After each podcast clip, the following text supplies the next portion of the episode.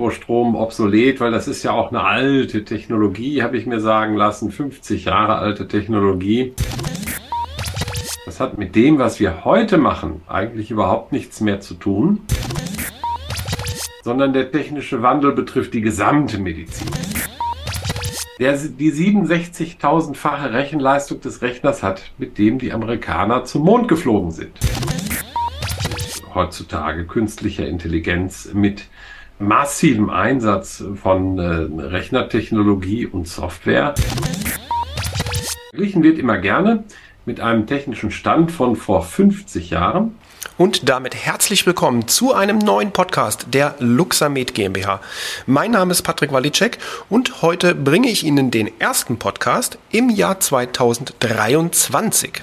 Wir haben zwar schon bereits Ende Februar und leider noch keinen neuen Podcast in der Zwischenzeit produziert, aber damit soll heute Schluss sein.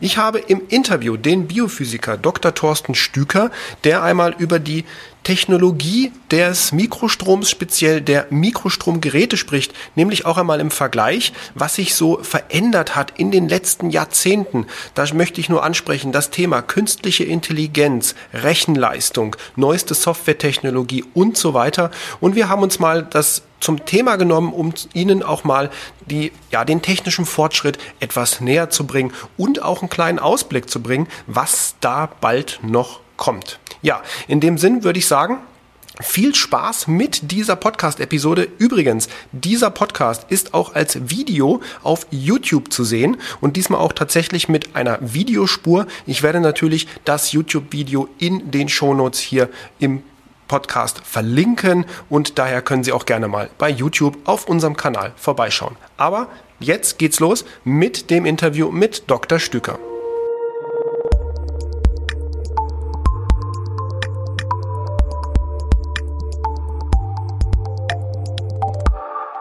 Herzlich willkommen, Thorsten, zu einem neuen Podcast, der erste Podcast in 2023. Und ich freue mich, dass wir wieder zusammen sind. Wir haben ja schon mal Podcasts zusammen gemacht in der Vergangenheit. Die sind auch extrem cool angekommen. Ja, und umso mehr freue ich mich über das heutige Thema. Wir reden heute über, ja, sind Mikrostromgeräte eigentlich veraltet und ist der Mikrostrom tot oder lang lebe der Mikrostrom? Das soll ja heute das Thema in unserem Podcast sein, der sowohl als Video auf YouTube zu sehen ist, als natürlich auch in den bekannten Podcast-Portalen von Apple Podcasts, Spotify, Deezer und so weiter. Ja, aber jetzt, hi Thorsten. Ja, guten Morgen Patrick oder Mahlzeit, wie man hier so schön im tiefen Westfalen sagt. Ja, wenn man sich so manche Stimmen anhört, dann ist natürlich Mikrostrom obsolet, weil das ist ja auch eine alte Technologie, habe ich mir sagen lassen, 50 Jahre alte Technologie. Aber unterm Strich passiert da doch wesentlich we weniger äh, Interessantes bei diesen Leuten, denn eigentlich wissen die gar nicht, wie wir mit Mikrostrom heutzutage arbeiten und welche Möglichkeiten die Mikrostromgeräte heutzutage bieten. Verglichen wird immer gerne mit einem technischen Stand von vor 50 Jahren. Ähm, das muss man so beschreiben, wenn man da eine Frequenz äh, erzeugen wollte, dann brauchte man einen Quarzoszillator und äh, hat dann die Frequenz einzeln erzeugt. Für jede Frequenz gab es dann eine Schalterstellung. Das war dann das sozusagen Mikrostromgerät. Das kann man so machen, aber das hat mit dem, was wir heute machen, eigentlich überhaupt nichts mehr zu tun und ist auch überhaupt nicht mehr verwandt mit dem, was wir heute machen. Was wir nutzen, sind die gleichen physikalischen Grundlagen. Was wir aber tun, ist mit heutzutage künstlicher Intelligenz, mit äh, massivem Einsatz von äh, Rechnertechnologie und Software und auch Leistungselektronik, Mikrostrom zu erzeugen und zu applizieren. Das heißt, das kann man nicht mehr vergleichen mit irgendeinem 50 Jahre alten Gerät. Das wäre so, als wenn man einen Tin Lizzy, diesen schönen alten Ford, mit einem Byron vergleichen würde. Das, der Byron ist sicherlich das schnellere Auto und auch das modernere Auto. Und wir brauchen uns nicht darüber zu unterhalten. Beides ist natürlich ein Auto. Das steht überhaupt außer Frage. Aber unterm Strich würde ich mal sagen, der Bugatti sieht irgendwie schöner aus. Ja, man Und kann auch, er kann ja auch ein, bisschen, kann auch ein bisschen mehr. Kann auch ein bisschen mehr. Das haben wir natürlich in anderen therapeutischen Bereichen auch. Ich erinnere an Konrad Röntgen und seine lustige Entdeckung, dass man Knochen auf einem Bild äh, erkennen konnte. Das war also ein Stückchen Medizingeschichte, das er geschrieben hat, ohne das in dem Moment im Übrigen sogar zu wissen. Äh, das kann man mit heutigen Computertomographiesystemen überhaupt nicht mehr vergleichen. Wir können heute mit einem Geringstel dieser Strahlung überhaupt arbeiten und wir kriegen heutzutage Bilder, die so detailliert und in 3D sind, dass wir genau sehen können, was dort los ist. Das heißt, der technische Wandel hat also nicht nur Mikrostromgeräte betroffen, sondern der technische Wandel betrifft die gesamte Medizintechnik. Das muss man einfach so sagen. Das heißt, die Entwicklung in der Medizintechnik ist erheblich nach vorne gekommen. So, dann blicken wir mal auf Mikrostromgeräte. Äh, da ist es heutzutage so, man hat also einen Prozessrechner im Mikrostromgerät, der von der Geschwindigkeit her, ich habe das mal verglichen vorgestern Abend, ich hatte Langeweile beim Fernsehen, da habe ich das mal verglichen, der die 67.000-fache Rechenleistung des Rechners hat, mit dem die Amerikaner zum Mond geflogen sind. Ist was, was man nicht unbedingt wissen muss, aber es wird einem die Dimension. Das ist auf jeden Fall ein, interessant, ein interessanter Vergleich, ja. Das ist nämlich ein interessanter Vergleich, ganz genau, dass man nämlich plötzlich feststellt, wir haben eine ganz andere technologische Basis. Wenn ich auf meine Entwicklungsdaten gucke und mir mal anschaue, was ich in den letzten, sage ich mal, zehn Jahren so getan habe im Bereich Mikrostrom und ich glaube, ich bin einer der kernigsten Entwickler in der Szene im Moment, äh, dann kann ich definitiv sagen, wir sind heute auf einem Stand von ungefähr 120 bis 130.000 Zeilen alleine an Code für Software, Firmware und UI. Und das betrifft zwei Gerätelinien am Markt. Also wir sind jetzt nicht äh, plötzlich in der, in der Situation, dass wir 30 Gerätelinien haben. Und da muss man doch ganz klar sehen, die Entwicklung, die hält ja auch Schritt mit den Entdeckungen. Und da kommen wir eigentlich schon zum interessanten Punkt. Was haben wir denn zum Beispiel entdeckt? Vor 50 Jahren haben wir entdeckt, dass Mikrostrom funktioniert. Dass man damit Schmerzen beseitigen kann. Interessanter wird es dann, ich glaube, Zhang hat das vor 30 Jahren entdeckt, jetzt magst du mich korrigieren, aber es war, glaube ich, vor 30 Jahren ungefähr, dass der ATP-Gehalt im Gewebe steigt. Ja, ja schon 40 Jahre her.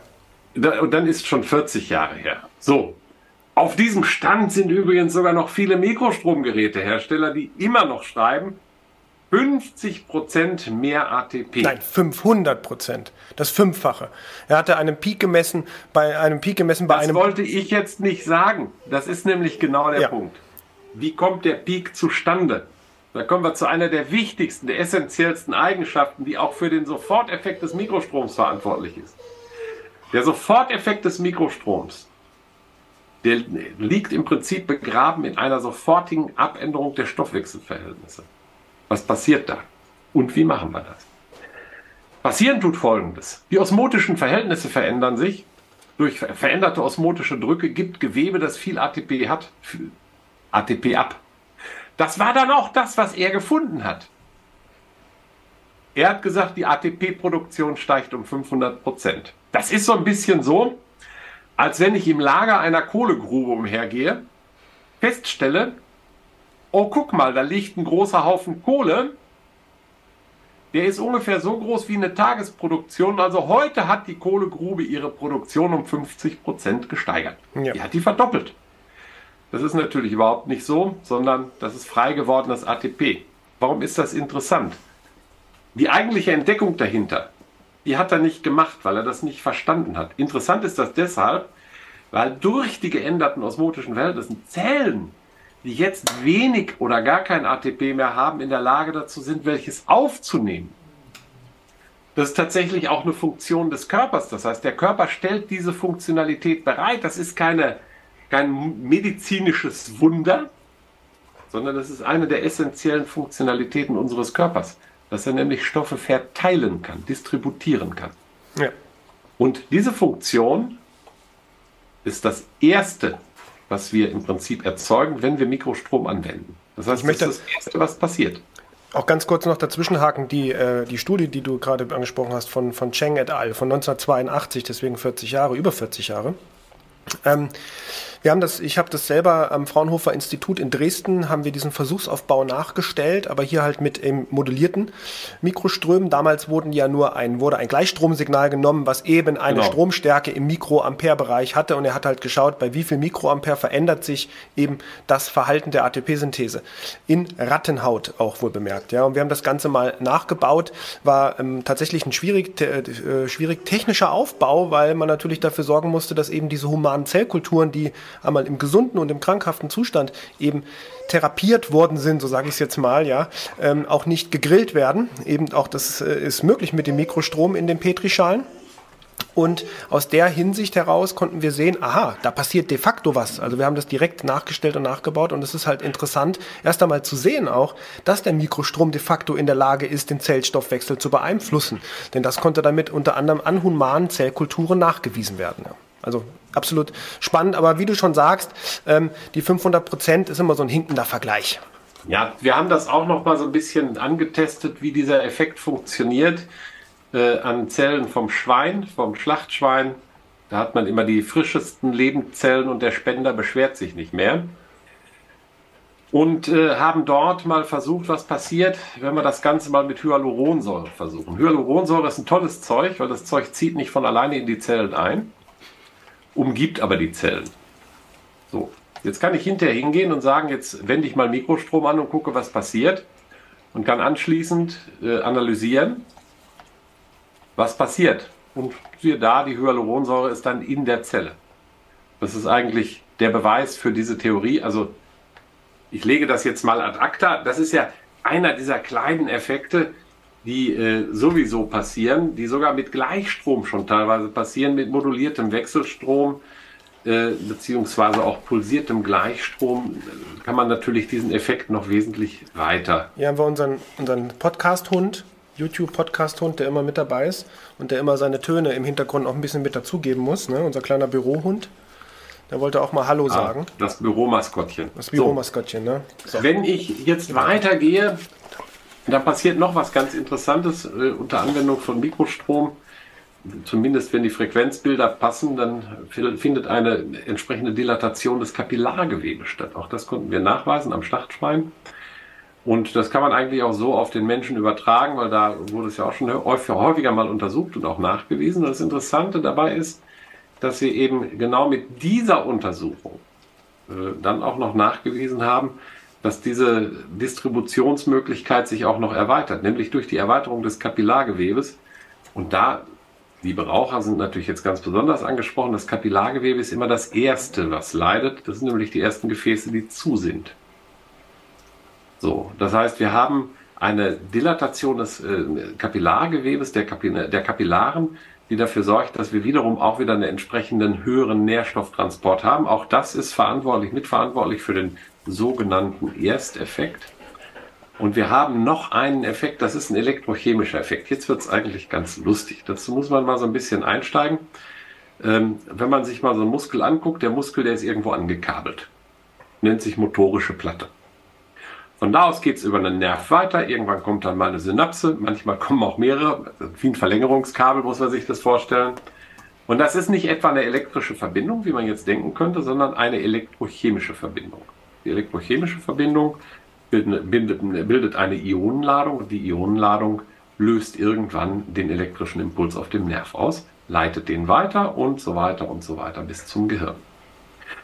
Diese äh, Ladung zum Beispiel ist es, wo wir auch sagen können, auch da verändert sich was. Warum verändert sich das? Weil wir mittlerweile in der Lage dazu sind, über Impulsform, Impulsintensität, Impulsgeometrie und Impulsfrequenz und Impulspolarität entsprechend genau auf diesen Punkt so einzuwirken, dass die Elektrochemie zurückgesetzt wird. Das Ganze nennt sich übrigens Schmerzgedächtnis.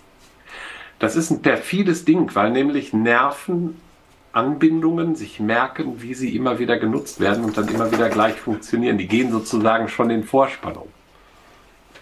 Und das Lustige dabei ist, dass wir äh, das zurücksetzen können, weitestgehend da sind wir ja auch, das weißt du ja auch, in der technologischen vollkommenen Neuentwicklung gerade. Wir äh, sind ja gemeinsam da involviert und da kann man ganz klar sagen, Mikrostrom wird dort noch zu einer weitergehenden Revolution. Das ist meine Meinung. Denn wir können dieses Schmerzgedächtnis so gezielt mittlerweile beeinflussen, dass Mikrostrom durch nichts ersetzbar ist. Es sei denn durch ziemlich starke Pharmakologie mit erheblichen Nebenwirkungen. Wir können das zurück, zurücksetzen. Wir haben Präparate beispielsweise, die den Muskeltonus reduzieren und diese Rücksetzung auch ermöglichen. Die Nebenwirkungsliste, die möchte ich dir jetzt gar nicht vorlesen, weil dann wirst du blass und möchtest nicht mehr arbeiten. Wie ist denn die Nebenwirkungs Nebenwirkungsliste beim Mikrostrom? Und das ist ja das Interessante, die ist sehr kurz. Eigentlich haben wir bis auf ab und an mal eine Hautrötung gar keine. Ja. Das nächste Interessante dabei ist eben, wir sind äh, im Bereich Mikrostrom heutzutage ja auch in der Lage dazu, sehr exakt die Frequenzen zu generieren und auszugeben. Das heißt, wir haben nicht mehr das Problem, das man früher hatte, dass man, wenn man eine Frequenz hatte, die man anwenden wollte, irgendeine Elektronik dafür bauen musste oder dann später, dass man, wenn man eine Frequenz hatte, die man unbedingt haben wollte, die nur mit Glück getroffen hat. Das sieht heute anders aus. Das heißt, wir können mit sehr engen Toleranzgrenzen sagen, und die sind ja auch von der Norm festgelegt, wir können in sehr engen Toleranzgrenzen sagen, wir wollen die Frequenz und wir kriegen die Frequenz. Wir können sagen, wir wollen die Frequenz, die Polarität, die Impulsform, die Rise Time. Wir können also alle Parameter des Impulses festlegen. Und wir können, last but not least, sogar mit unserer neuen Technologie noch Neuroimpulse dazulegen. Also Mikrostrom als obsolet zu bezeichnen in einer, in einer Entwicklungsphase, in der letztendlich gerade die Möglichkeiten, die technologischen Möglichkeiten des Mikrostroms erwachen. Das halte ich doch für sehr mutig, ja. weil nämlich diese Technologie aus meiner Sicht fast schon alternativlos ist. Ja. Ich zumindest kenne keine Technologie, die das alles kann. Nein, nein, da hast du vollkommen recht. Ich meine, ähm, wenn wir nochmal so einen kleinen Rückblick äh, wagen oder auswerfen, ich meine, wir machen das jetzt, also speziell in meinem Fall, seit ähm, über 20 Jahren, ähm, was die Produktion auch betrifft, Entwicklung, Produktion von Mikrostromgeräten und auch natürlich die Vermarktung weit über die Grenzen Deutschlands hinaus. Und ähm, natürlich sind da Erfahrungswerte aufgelaufen, die exorbitant sind, also von, sage ich mal, auch im Rahmen unserer ähm, gesetzlichen geforderten PMCF-Studie, also der, der Studie, wo ein ähm, Gerätehersteller betrachten muss, wie die Leistungsfähigkeit, die klinische Leistungsfähigkeit seines Gerätes am Markt sozusagen sich darstellt. Und diese Studie läuft bei uns seit 2019 mit mittlerweile über 2000 eingereichten Fragebögen, die ähm, jährlich evaluiert und ausgewertet und sta statistisch bewertet werden auch.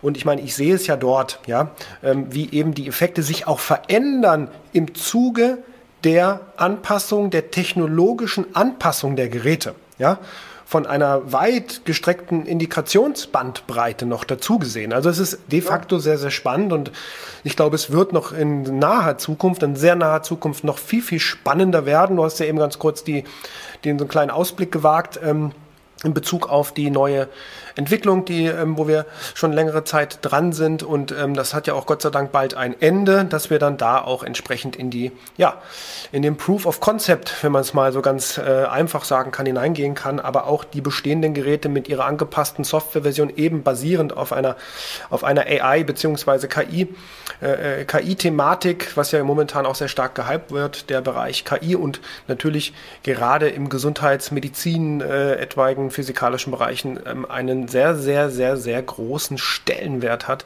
so dass ja die EU auch schon eine KI-Verordnung herausgegeben hat, die den Herstellern halt erlaubt, dort entsprechend auch Bewertungen an solchen Verfahren durchzuführen. Also, super spannend. Ich glaube, wir haben jetzt in dieser kurzen Zeit dieses Podcastes, ähm, respektive du, ich weniger, du, so viel Information und Wissen vermittelt, um so ein bisschen Klarheit zu bringen. Und ich würde sagen, als abschließendes Wort sage ich, Mikrostrom ist tot, lang lebe Mikrostrom. Wie siehst du das?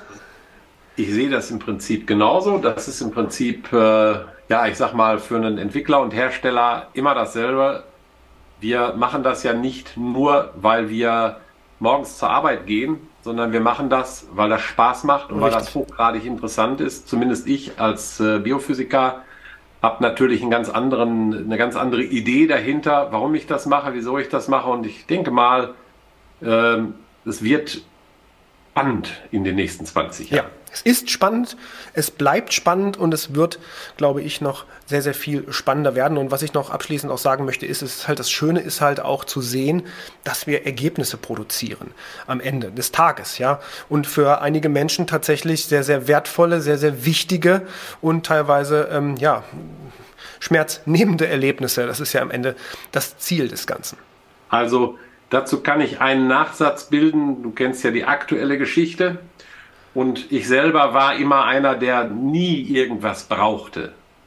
Bis ich selber Betroffener war von multipler Sklerose. Und ich kann nur sagen, ich bin glücklich, dass ich diese Technologie mitentwickle, weil ich nämlich mich mit dieser Technologie schmerzfrei halte, über Wasser halte und arbeitsfähig bleibe.